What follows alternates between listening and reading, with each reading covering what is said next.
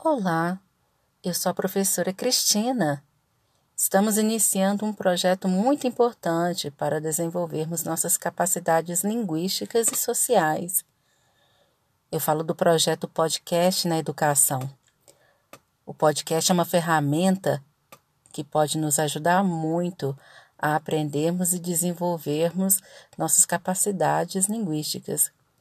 E esse projeto tem o objetivo de abrir espaços de fala, opinião, leitura e debate entre e com os estudantes acerca dos diversos temas importantes para a nossa sociedade.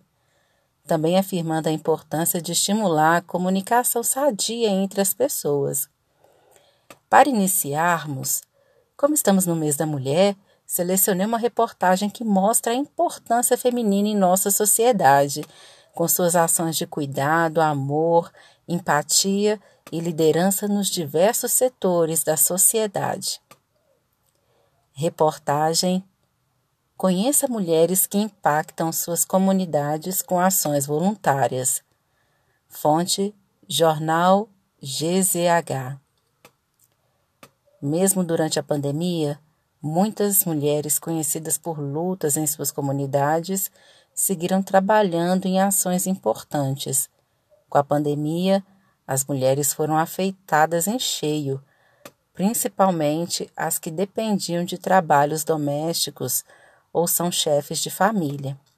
Sem creches e escolas, e com o isolamento social reduzindo a demanda por trabalhos, ficou difícil enfrentar os dias em várias comunidades, personalidades conhecidas por seu envolvimento em ações importantes também se viram cerceadas pelos desafios impostos pelo coronavírus.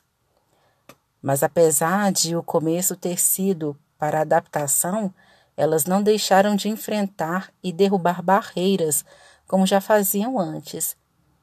Nesse Dia Internacional da Mulher, o Diário Gaúcho Traz histórias de quem, mesmo durante a pandemia, seguiu dando exemplo e lutando por causas muitas vezes esquecidas.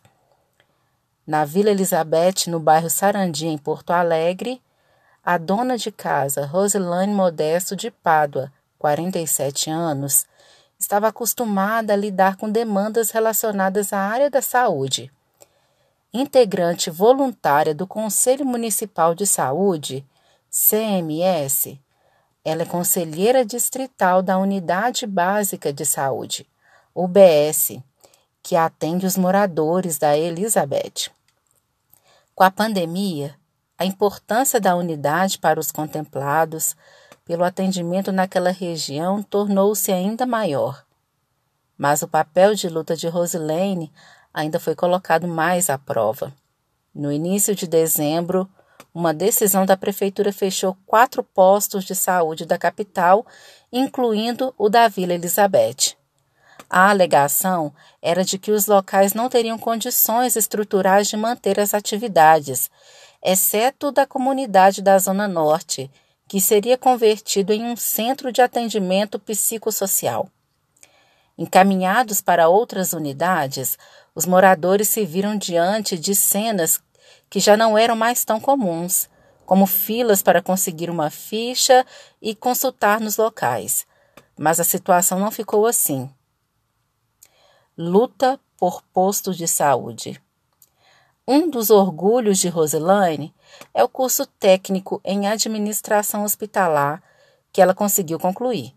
O conhecimento na área lhe conduziu ao envolvimento com CMS na comunidade onde vive além também da luta por causas animais, motivo pela qual é lembrada na Vila Elizabeth. Protetora voluntária, só em sua casa tem como animais de estimação sete cachorros e quatro gatos. Além dos que consegue manter em lares temporários, resgatados das ruas e mantidos com doações angariadas de porta a porta. As atividades concomitantes lhe tornaram uma voz ativa no processo de abertura da UBS, fechada pela prefeitura. Conseguimos até um carro de som para informar aos moradores da situação. Isso ajudou a mobilizar mais gente para protestos. Nos unimos com outras comunidades afetadas pelos fechamentos e fomos até a prefeitura exigir a reabertura, recorda Rosilane. Ainda em dezembro do ano passado, diante da mobilização de moradores das regiões afetadas, a Justiça determinou que a Prefeitura reabrisse as UBSs fechadas. A unidade da Vila Elizabeth foi a primeira e, até o momento, a única que já voltou a atender os moradores da região. Peço, extremamente importante durante o enfrentamento da pandemia, pontos de rede básica são essenciais para locais periféricos da capital. Hoje, Rose conta que alguns moradores ainda agradecem pela mobilização no final do ano passado. Mãe de um jovem autista, Andreus Luiz de Pau da Silva, 24 anos, que acabou perdendo o emprego durante a pandemia, que dependia também do atendimento no local, além dela própria, Rose mantém os pés no chão. Minha mãe me criou aqui, sempre envolvida em lutas da comunidade. Brinco que é algo que está no sangue, mas não acho que fizemos algo espetacular. Acho que lutamos pelo que era direito nosso, de todos os moradores. Temos o nosso posto de saúde funcionando. Acolhimento para outras mulheres. Na Restinga, o trabalho de Maria Guarneci Marques de Ávila, 63 anos, também foi afetado pela pandemia liderança comunitária extremamente conhecida no bairro da Zona Sul, ela participou de lutas importantes, como a que trouxe para a região o Instituto Federal, que tem um campus na Tingá há 10 anos. Além disso, Maria é integrante da primeira turma formada na região de promotoras legais populares, na metade dos anos 1990. A iniciativa é promovida pelo Grupo Temes, Gênero, Justiça e Direitos Humanos, que mantém iniciativas de auxílio e conscientização para mulheres. Antes da pandemia, o trabalho era feito em postos físicos da cidade, chamados de Serviço de Informação à Mulher. Sim, os locais, contudo, precisaram ser fechados e a, a ação passou a ser feita de casa como promotora legal popular. Antes da pandemia, o trabalho era feito em postos físicos da cidade, chamados de Serviço de Informação à Mulher. Sim. Os locais, contudo, precisaram ser fechados e a ação passou a ser feita de casa. Como promotora legal popular, Maria atende e acolhe como promotora legal popular, Maria atende e acolhe mulheres, principalmente em situação de violência doméstica. Agora, o atendimento é feito por telefone. Entre os trabalhos estão orientações jurídicas, auxílio em renovações de medidas protetivas, dúvidas relacionadas ao pagamento de pensão alimentícia, entre outros. Durante a pandemia, Maria pontua uma importante ação que o grupo promoveu: mulheres que ficaram sem renda. Inclusive, outras promotoras legais populares são auxiliadas com cesta básica e uma recarga de celular. É um momento em que muitos serviços públicos estão atendendo apenas online. Essas chefes de família que, em alguns casos, não estão conseguindo nem colocar comida na mesa, não teriam condições de se comunicar também. Meu trabalho é esse: é poder ouvir essa mulher, fazer essa escuta, fazer ela sentir que tem alguém que compreende ela do outro lado da linha, pontua Maria. Sem parar as obras. Em funcionamento desde 2006, a organização não governamental ONG Mulher em Construção forma mulheres para trabalhar na área da construção civil. Com a pandemia, os cursos precisam ser interrompidos. Mas a fundadora do movimento, Maria Beatriz Ken, 62 anos, não deixou de receber pedidos de quem fazia parte de iniciativa. Diante da alta demanda e de situações complicadas entre as chefes de família afetadas, Bia, como é conhecida, conseguiu movimentar o grupo e angariar doações para auxiliar 450 mulheres. O Apoie, uma chefe de família, distribuiu vouchers com valores entre 110 e 200 reais durante o segundo semestre do ano passado. A iniciativa contou com o apoio de grandes empresas, até da ex-modelo Gisele Bündchen. Escolhemos mulheres que realmente precisavam, e elas foram justas. Quando alguma conseguia se reinserir no mercado de trabalho, nos procurava para que o auxílio dela começasse a ser direcionado para outra que estivesse precisando, recorda Bia. Entretanto, a pandemia ainda não cessou.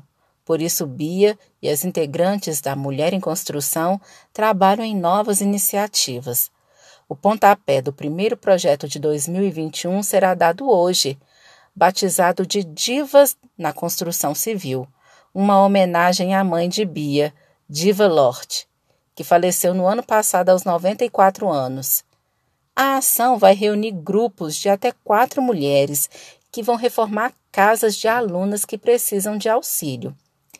A ideia é conciliar o aprendizado, a reinserção no mercado de trabalho e ainda uma nova casa para uma chefe de família. O primeiro espaço contemplado será em Novo Hamburgo, de uma ex-aluna da ONG. Entre as atividades executadas pelas mulheres construtoras estão a colocação de pisos e telhados, pintura, hidráulica, carpintaria e alvenaria. Além disso, Camisetas alusivas ao projeto serão comercializadas e terão sua renda totalmente revertida ao auxílio destas famílias. A construção civil é uma área com muita demanda. Ficamos muito felizes por ter uma taxa altíssima de colocação dessas alunas no mercado de trabalho, comemora Bia. Bia mantém a ONG Mulher em Construção desde 2006. A Kombi parou, o trabalho não. Há 37 anos, de forma ininterrupta, Inajara Maria Lafourquet, de 65 anos, cruzava Porto Alegre em uma Kombi para levar crianças com paralisia cerebral até o Centro de Reabilitação de Porto Alegre, Cerepal. Do bairro Vila Nova, na Zona Sul, até o Passo da Areia. Na Zona Norte, ela conduzia as crianças diagnosticadas com as lesões cerebrais até a entidade que é referência nesse tipo de atendimento. A motivação principal de Inajara é a filha Janaína, 45 anos. Foi ela que motivou o início da luta da moradora da Zona Sul por um método de transporte para as crianças que precisavam fazer o caminho de ônibus. Levava minha filha no colo, não tínhamos nada perto de veículos acessíveis como os de hoje, recorda ela. Com a pandemia, as aulas no Cerepal, que funciona também como escola de ensino fundamental para crianças especiais, se transformaram em atividades online. Por isso, as viagens reduziram de frequência. São mantidos os chamados atendimentos de reabilitação física e intelectual que incluem fisioterapia, fonoaudiologia, psicologia, terapia ocupacional, entre outras especialidades. Os pacientes são encaminhados através de convênios do Cerepal com o SUS e as secretarias de educação do município e do estado, além da Fundação de Assistência Social e Cidadania FASC. Mas o envolvimento de Inajara com a causa não diminuiu pela pandemia, pelo contrário. O local, que é mantido por uma associação de pais, elegeu ela para presidir a instituição durante este e o próximo ano. Minha história é, um, é meu sentimento. Quando a gente vai ter filho, não imagina ter um filho especial. O Cerepal foi esse lugar onde encontrei todo o apoio, onde aprendi o que era ter uma criança com deficiência e tirar o melhor de tudo isso, que é o amor. Tudo que se faz com amor fica mais fácil. O amor supera qualquer coisa. O Cerepal é meu segundo lar, onde temos mais pessoas com a nossa mesma realidade, onde trocamos amizades, experiências. É onde eu aprendi a lidar com a coisa mais especial da minha vida, que é minha filha. Foi ela que me deu a oportunidade de poder fazer tantas coisas, como gerir uma instituição desse tamanho. Ela me ensinou muito mais coisas do que eu ensinei a ela, relata Inajara. Fonte gaúchazh.clique.rbs.com.br Comentário. Vemos, portanto, nessa reportagem que, apesar da herança histórica do sistema social patriarcalista, a mulher tem se inserido cada vez mais como cidadã empoderada na sociedade atual, assumindo novos papéis para, além de dona de casa, mãe e esposa, ocupando postos no mercado de trabalho e cargos de liderança em escolas, universidades, empresas, cidades, inclusive países e também liderando ações que contribuem com uma sociedade mais cidadã. No entanto, avanços à parte, é preciso discutir sobre as questões de gênero, considerando a importância da defesa dos direitos e da igualdade entre os indivíduos para a construção de uma sociedade mais justa. Espero que estas histórias inspirem a todos vocês em prol de um Brasil mais igualitário.